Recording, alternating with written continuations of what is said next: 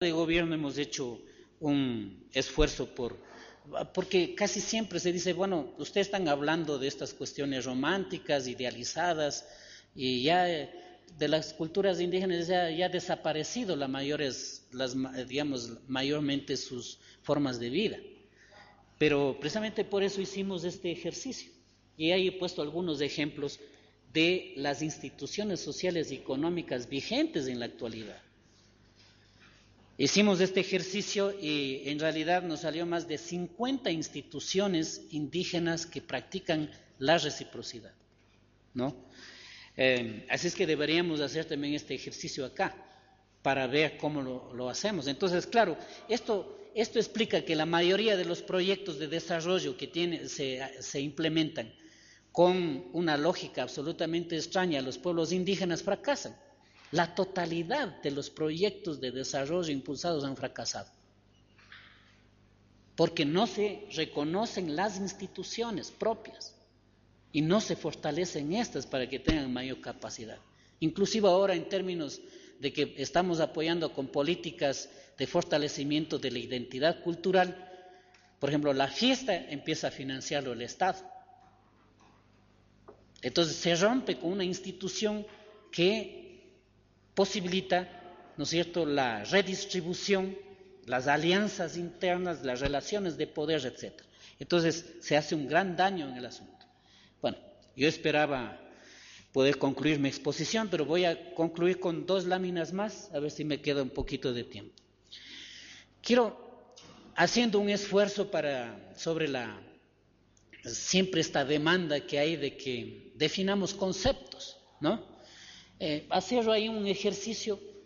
Yo creo que acá, ayer escuché del, embajador eh, un concepto muy interesante, pero nosotros hemos em, conceptualizado más o menos suma causa y de esta manera, ¿no?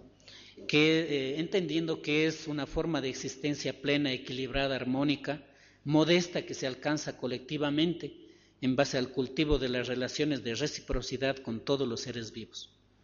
Que el ser humano está haciendo en la medida que se relaciona con los otros, con su entorno social y natural.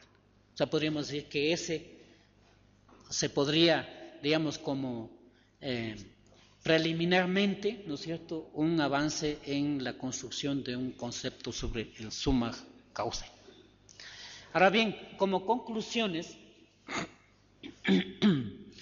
Em, eh, me parece importante subrayar que el suma causa no es una utopía, no es una teoría, ¿no es cierto?, abstracta de la cual se está armándola para ponerla en la realidad recién, ¿no? Estamos hablando de que el suma causa es una práctica social de los pueblos indígenas, es un proyecto societal indígena, pero que está en permanente construcción. Esto quiero subrayarlo porque generalmente, eh, especialmente de la sociedad no indígena, se piensa que cuando se habla de lo indígena se está haciendo relación hace 500 años, que se quiere retornar hace 500 años. Desafortunadamente también hay algunos compañeros nuestros que también refuerzan esa idea cuando plantean este tipo de cosas. Yo creo que los pueblos indígenas en este proceso de colonización de 500 años han sobrevivido por su capacidad de adaptación y su capacidad creativa, ¿no es cierto?, para poder asimilar elementos externos que le posibiliten, ¿no es cierto?, su subsistencia. Y esto ha hecho que, por ejemplo, las teorías, tanto liberales como marxistas, fracasen. Porque, por ejemplo, se decía que en la medida que se conviertan en ciudadanos propietarios, ¿no es cierto? Entonces iban a articular a la sociedad e iban a ser ciudadanos y por tanto todos íbamos a homogenizarnos en función de un proyecto liberal. El, marxismo, por ejemplo, decía que los indígenas tenían que llegar a ser proletarios para que fortalezcan el ejército de proletarios e impulsar un proceso revolucionario. Y por tanto, esta participación el proceso industrial, ¿no es cierto?, iba a posibilitar también un proceso de homogenización. Pero esa teoría ha fracasado. En el caso de los pueblos, del pueblo otavalo del que soy parte, pues somos un pueblo que dinámicamente se ha articulado a la economía capitalista. Yo digo, los otavaleños creo que son de los pueblos más globalizados del mundo. ¿Sí? Sin embargo, a pesar de estar articulados de una manera dinámica en el mercado, hemos fortalecido nuestra identidad, no hemos desaparecido. En fin, es importante, ¿no es cierto?, tomar en cuenta estos elementos. Em, hay que también subrayar que el suma causa debe ser entendido como un proceso articulador incluyente.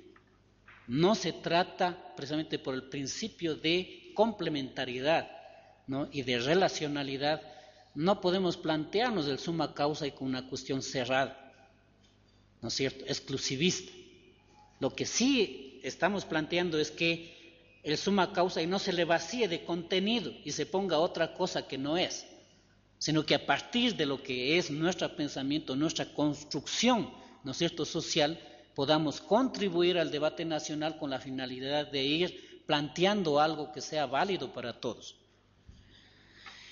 Em, yo diría que es radicalmente antagónico al modelo de sociedad capitalista tanto en lo político, en lo económico, en lo espiritual.